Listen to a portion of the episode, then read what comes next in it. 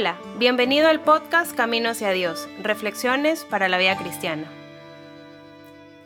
En esta ocasión te presentamos el tema Cuaresma en cuarentena. Nos dice el Papa Francisco, vivir una cuaresma con esperanza significa sentir que en Jesucristo somos testigos del tiempo nuevo, en el que Dios hace nuevas todas las cosas. Este tiempo de cuaresma lo estamos viviendo en el contexto de una pandemia que viene afectando al mundo entero, a causa de un virus que se propagó rápidamente y que viene afectando la vida de todos. Como personas de fe, confiamos en que con la ayuda de Dios y con los esfuerzos de los especialistas y de cada uno de nosotros, esta pandemia acabará. Mientras tanto, nos ha tocado vivir esta circunstancia tan peculiar, tan novedosa y sorprendente, y que hoy es motivo de muchas reflexiones existenciales, familiares, sociales. En este camino hacia Dios abordaremos algunas interrogantes que intenten ayudarnos a ir entendiendo el misterio de Dios en medio de tal situación y en el contexto del tiempo de Cuaresma, que de por sí es un tiempo que la Iglesia nos propone para la reflexión hacia un continuo cambio de vida y un mayor conocimiento de la perspectiva de Jesús, quien nos muestra la voluntad del Padre, especialmente cuando no la percibimos tan clara en los acontecimientos de la historia. Jesús nos habla del pecado y de la muerte. Sabemos que Jesús fue testigo de desastres, de muertes naturales y muertes provocadas, de accidentes y de todas las vulnerabilidades a las que estamos expuestos nosotros.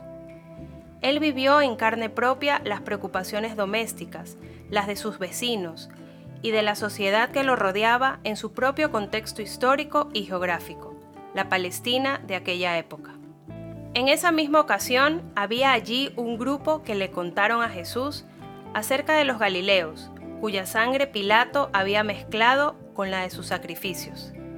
Respondiendo Jesús les dijo, ¿Pensáis que estos Galileos eran más pecadores que todos los demás Galileos porque sufrieron esto?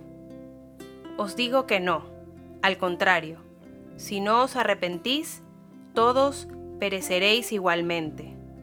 ¿O pensáis que aquellos dieciocho, sobre los que cayó la torre en Siloé y los mató, eran más deudores que todos los hombres que habitan en Jerusalén?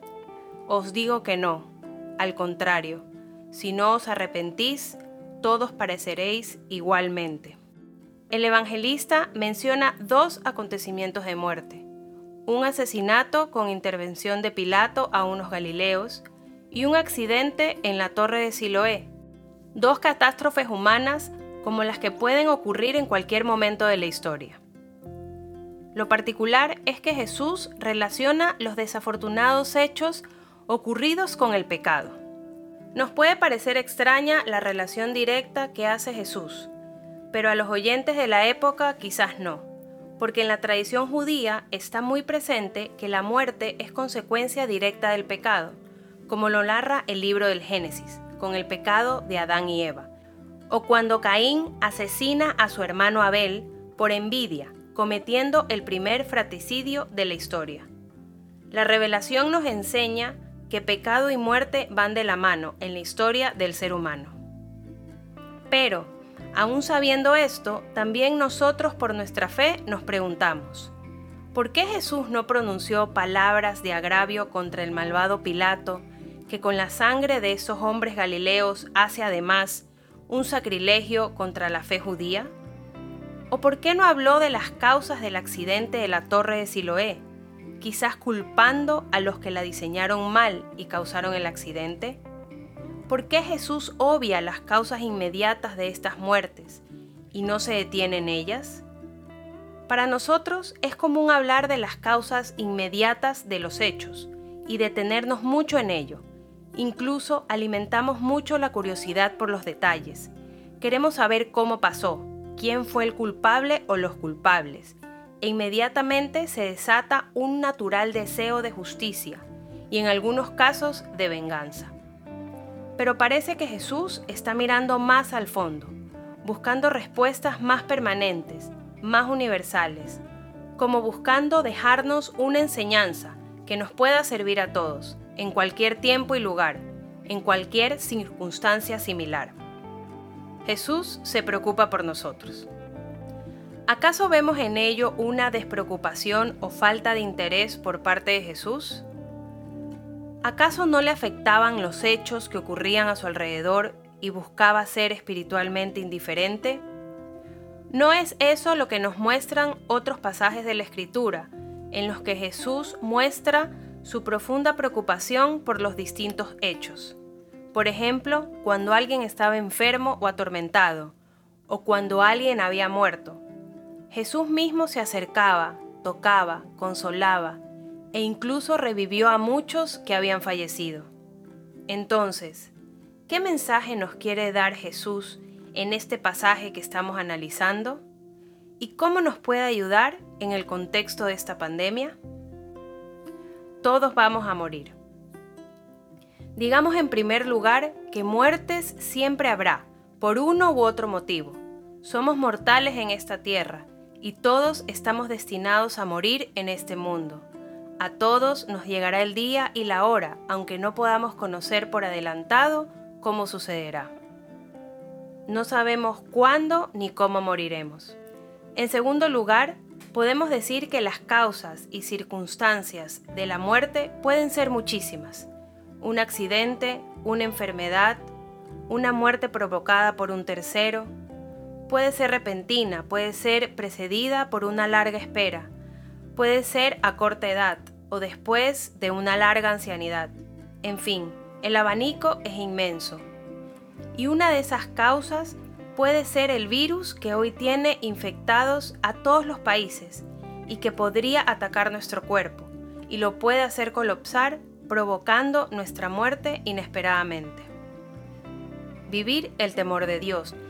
En el pasaje que estamos analizando, Jesús pone por encima de cualquier causa de muerte la necesidad del arrepentimiento de nuestros pecados, para que así, pidiendo el perdón de Dios, y liberados de todo pecado por su acción misericordiosa, ya no tengamos miedo a nada ni nadie que pueda matar el cuerpo, pero no puede matar el alma, sino que solo temamos aquel que puede hacer perecer el cuerpo y el alma en el infierno, Dios Padre.